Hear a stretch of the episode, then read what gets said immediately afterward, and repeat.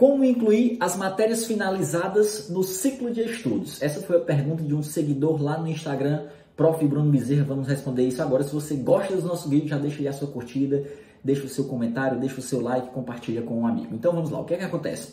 Quando você finalizou uma matéria, você vai precisar revisar essa disciplina. Já não é mais o seu primeiro contato, você já compreende a matéria, você avança mais rápido nela, você já está em fase de revisão. Você já tem um material de revisão pronto, provavelmente, precisa melhorar, mas já tem uma base.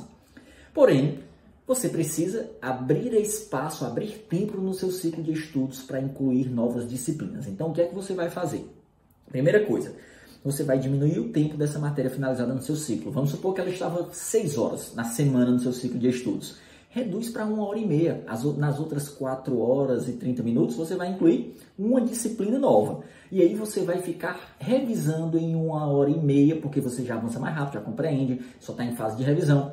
Essa matéria finalizada, como é que você vai fazer? Você vai alternar quatro métodos de revisão, tá certo? E aí, o seu balizador de qual método usar vai ser a resolução de questões, que é uma das formas de, de revisar. As quatro formas são qual?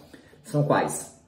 Resolução de questões, leitura do seu material de revisão, lei seca, se for direito, e fazer as questões mapeadas, que são as questões difíceis e as questões que você errou. Por que, é que as questões são as principais, são a resolução de questões é a principal forma e é o seu balizador? Porque com base nela você vai descobrir quais são os seus pontos fracos, em quais assuntos você está bem, em quais assuntos você não está bem quais assuntos você daquela matéria você vai precisar reforçar, resolver mais questões e quais assuntos você precisa resolver menos questões e, e revisar menos, tá? Então, uma vez que você começou resolvendo micro rodada de questões, não faça 100 questões de cada assunto de uma vez, faça 10. É melhor você fazer 10 rodadas de 10 questões cada rodada do que você fazer só uma rodada de 100 questões de cada assunto.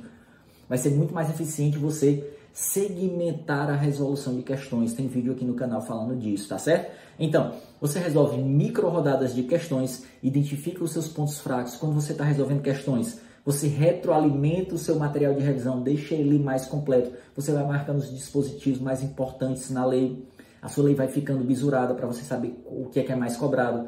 E também você vai deixando as questões mapeadas, as questões mais importantes, as questões que você errou, que você precisa refazer depois de um tempo. Então, nos pontos que você tiver mais dificuldade, você volta lá, faz uma leitura do seu material de revisão. Viu como as questões são balizadores, mostrando qual método de revisão você usar? Então, é dessa forma. Você reduz o tempo de estudo daquela matéria, fica alternando essas, esses quatro métodos de revisão. E quanto mais questões você faz, mais o seu material de revisão vai ficar retroalimentado, mais questões mapeadas você tem, as suas revisões vão ficar melhores os seus índices vão aumentar. É assim que você estuda uma matéria finalizada. Se você gostou, deixe a sua curtida, deixe seu, seu like, se inscreve no canal para não perder os próximos vídeos. E se quer carrada de conteúdo, de técnica de estudos, confere a comunidade de aprovação que tem o um link aí na descrição do vídeo. Um grande abraço e até o nosso próximo conteúdo aqui no canal. Valeu!